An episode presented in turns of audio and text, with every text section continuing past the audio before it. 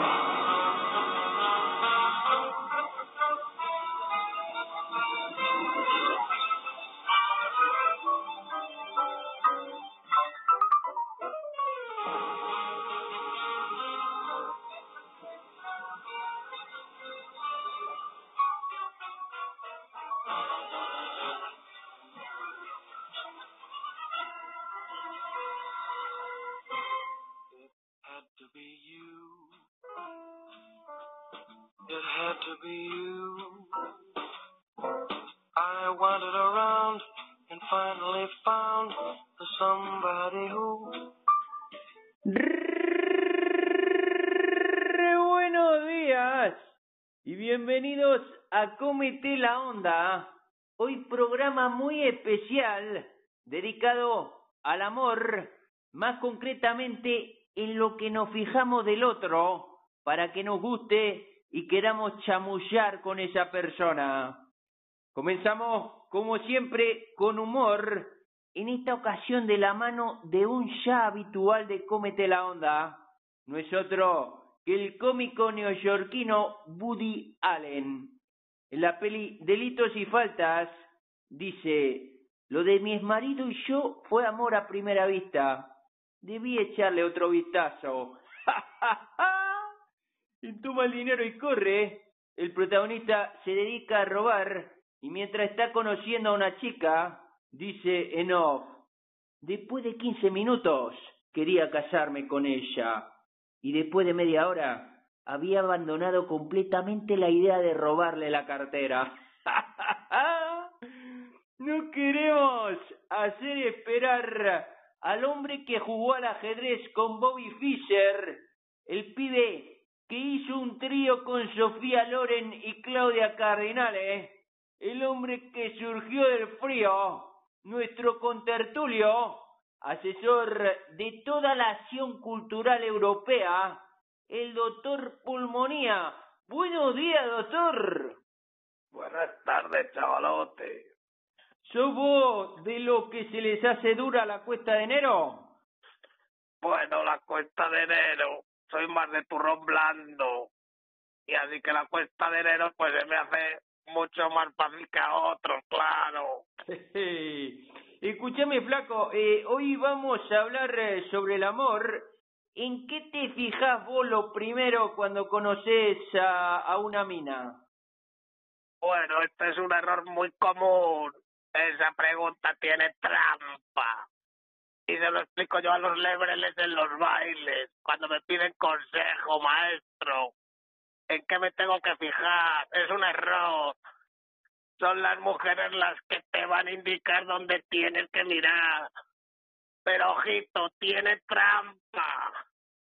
Porque por un lado te indican dónde tienes que mirar y tienes que mirar, obviamente porque si no se van a molestar.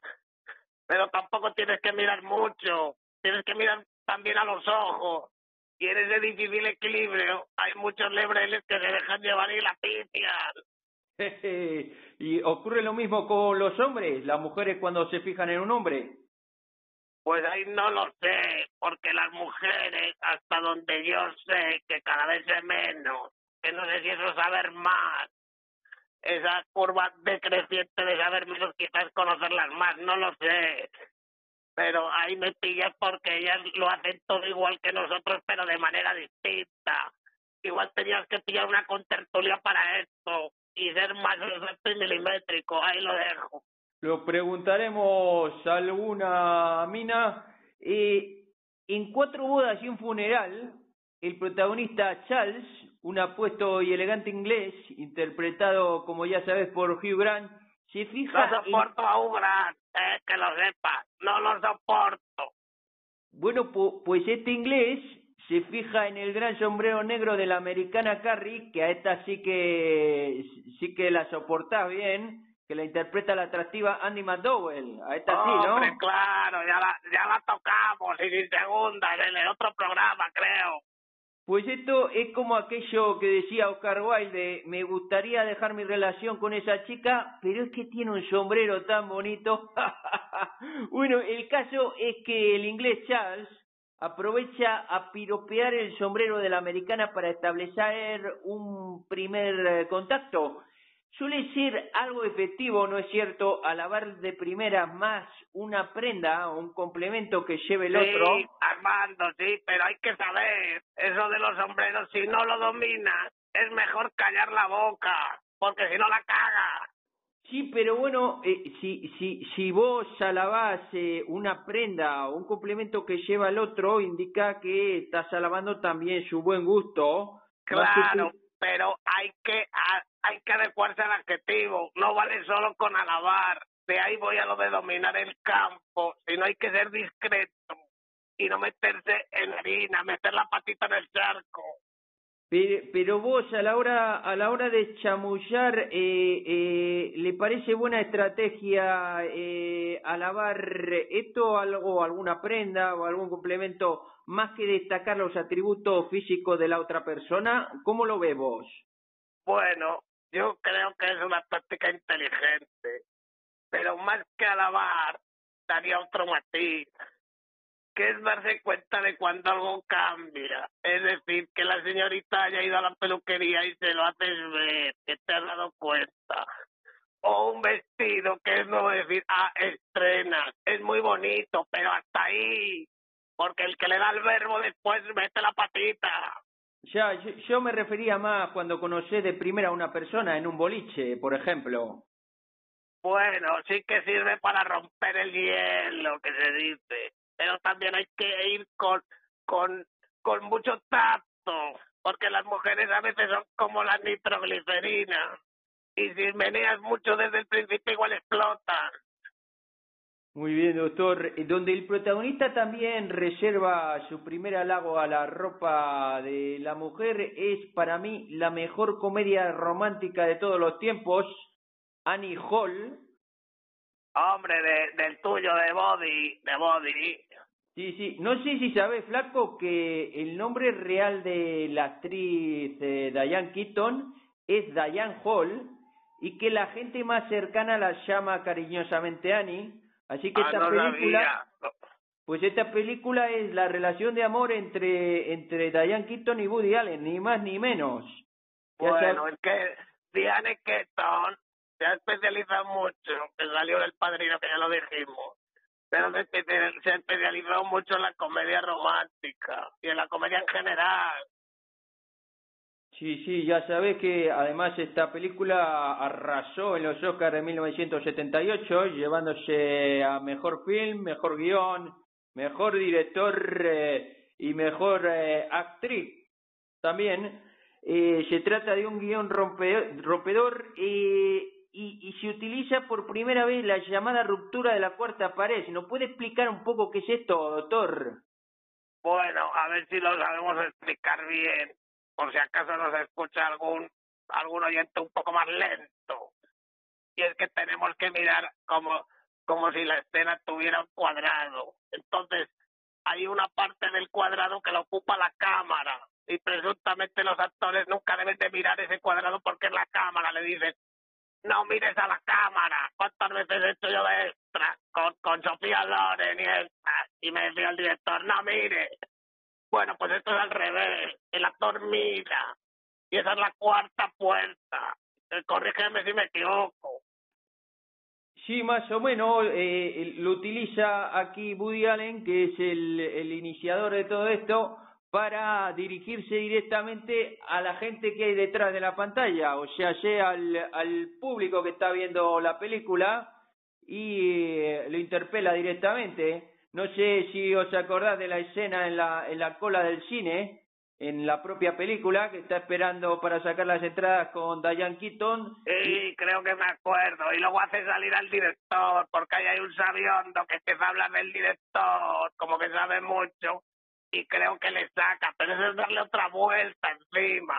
El Woody ahí es muy bueno, hay que reconocerlo. Bueno, y, y quería, en torno a esta, a esta película, eh, este film hace un tratamiento psicoanalista bárbaro de las relaciones de pareja, que yo creo que da en el clavo con lo que sucede en la realidad, Pero quería preguntarte, Flaco, ¿han cambiado mucho las relaciones sentimentales de hoy con respecto a los años 70, que cuando se realiza esta película?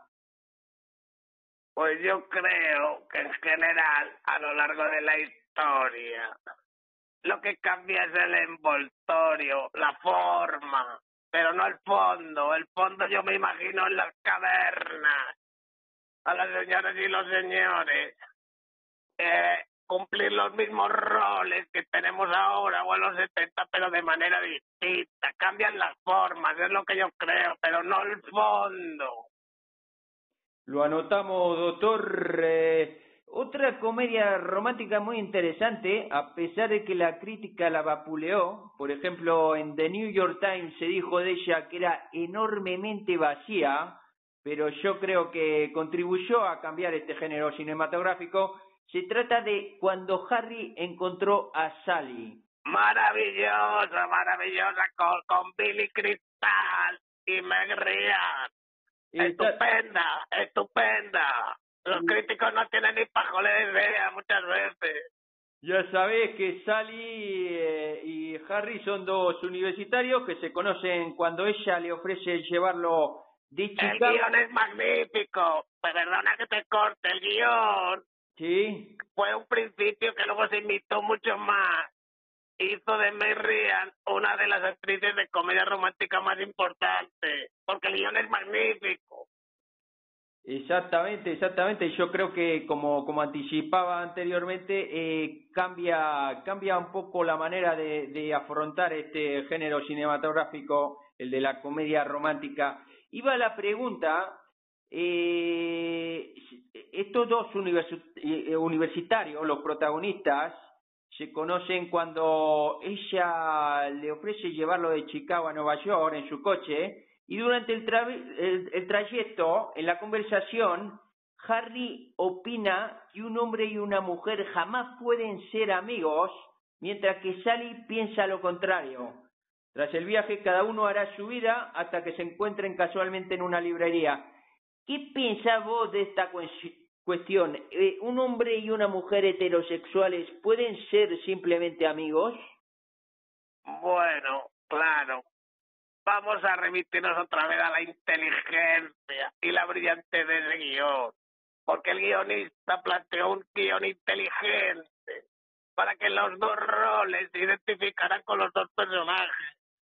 Obviamente, como yo soy varón y heterosexual y cesador de pollo, también, pues me identifico más con Billy Cristal y sus opiniones, claro pero si preguntas a la señorita es probable que se identifiquen más con las de Merría. Es esa lucha de, siempre de los sesos, de que vemos las cosas de manera distinta, aunque hagamos las mismas cosas eh, y tengamos los mismos objetivos. ¿Pero esto es realmente una pose o es un pensamiento real? Yo creo que es bastante real. Yo escuchando a Billy cuando vi la película, yo me identificaba plenamente con él y probablemente la señorita que estaba conmigo se identificara con Merriat y no entendiera que Billy pensara así o que yo pensara así. Te digo esto por por el tema de fingir. Eh, recordá vos la Sí, la, de, la, de, la del restaurante, la del restaurante, ¿ves? Ahí las señoras eh, les encanta porque muchas de ellas se identifican con eso, claro, y se ríen tomaré lo mismo que ella. ah, eso es lo que hay ahí, sí, qué bueno, qué bueno. Y una de las escenas más memorables de la historia del, del cine. El tema de hoy eh, daría flaco para hablar toda la mañana, pero vamos a hacer una última pregunta enlazada con dos, dos películas, a ver si la vistes. Una parte mejor imposible, ¿eh? Oh, magnífica. Ahí se demuestra Hack Nicholson como un actor versátil y maravilloso. Magnífica. Y ya sabe que ese Jack Nicholson que interpreta a un viejo escritor que conoce a una camarera interpretada por Helen Hunt. Maniático. Y la chica está muy bien. Está muy bien. y que no tiene y sin nada que arreglar, porque no se arregla. Está muy bien hecha la película. y no tiene nada que ver los dos personajes. Y la otra película, que, que- que- quiero hacer eh, una pregunta relacionada con ambas películas, es el musical Gris. ¿Lo viste también? Hombre del gris, el tupés, ahí, y los bailes. Es, es como el Romeo y Julieta, eso, yo creo, una versión.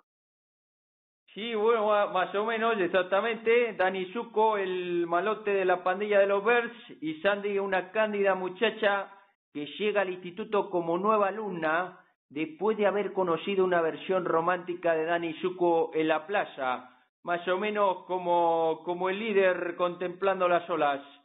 Eh, no se sabe, no vamos a develar realmente si, porque recordar la película cuando se reencuentran en el instituto, eh, el, la postura bondadosa y romántica de Dani Zuko cambia delante de sus amigotes.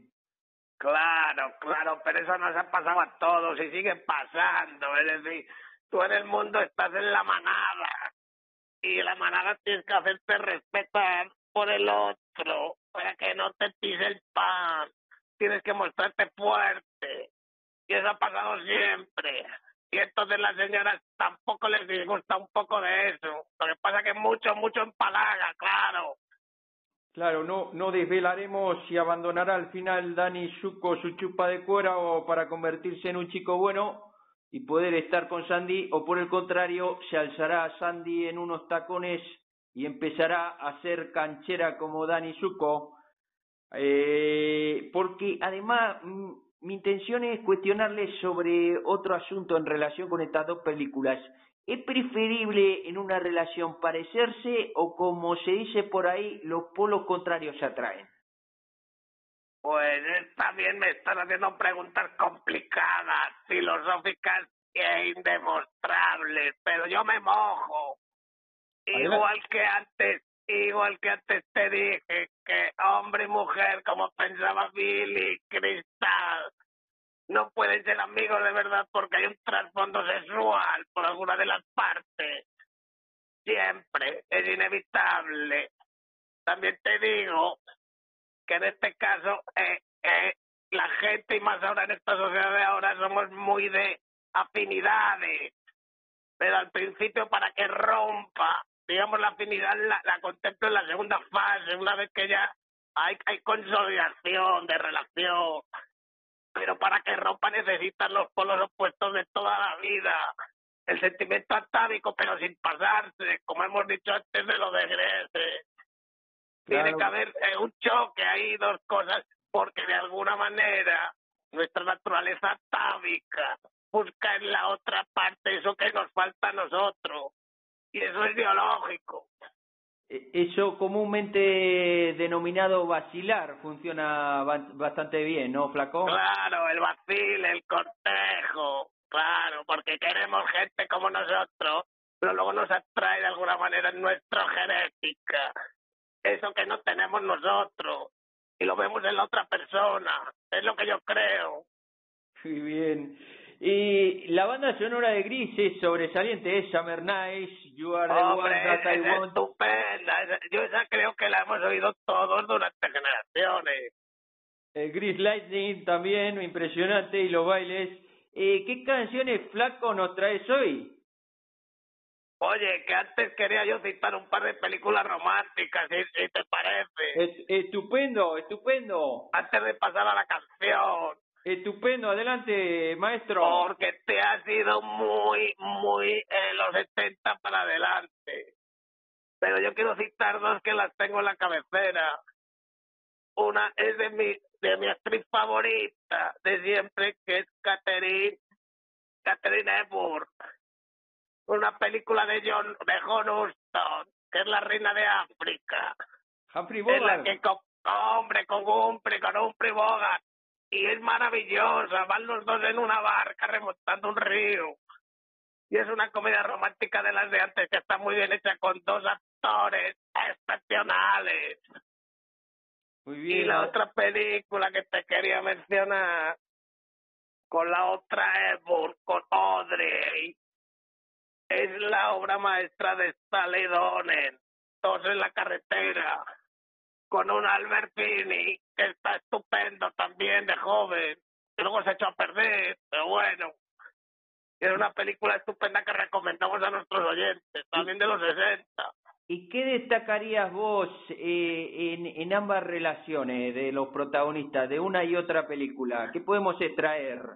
Pues va mucho con lo que estamos hablando, porque la reina de África son polos opuestos que, que chocan hasta que se encuentran, van chocando hasta que llegan a, a, a traerse de verdad.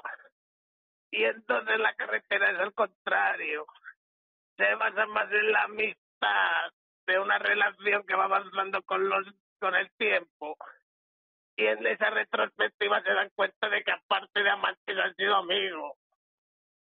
Muy bien, doctor. Pues pasamos, si parece bien a vos, a, a, la música. No sé si traes algo relacionado con lo romántico o, o, o no tiene nada que ver. Bueno, la canción no es romántica, pero es nostálgica. Es de un grupo madrileño que se llama Niña Polaca. Sí, sí. No es una niña, no es una niña que canta y tampoco es polaca. Son Sí. cuatro chavales. Y hasta que se hicieron famosos en el confinamiento con una canción que se llama Madrid sin ti.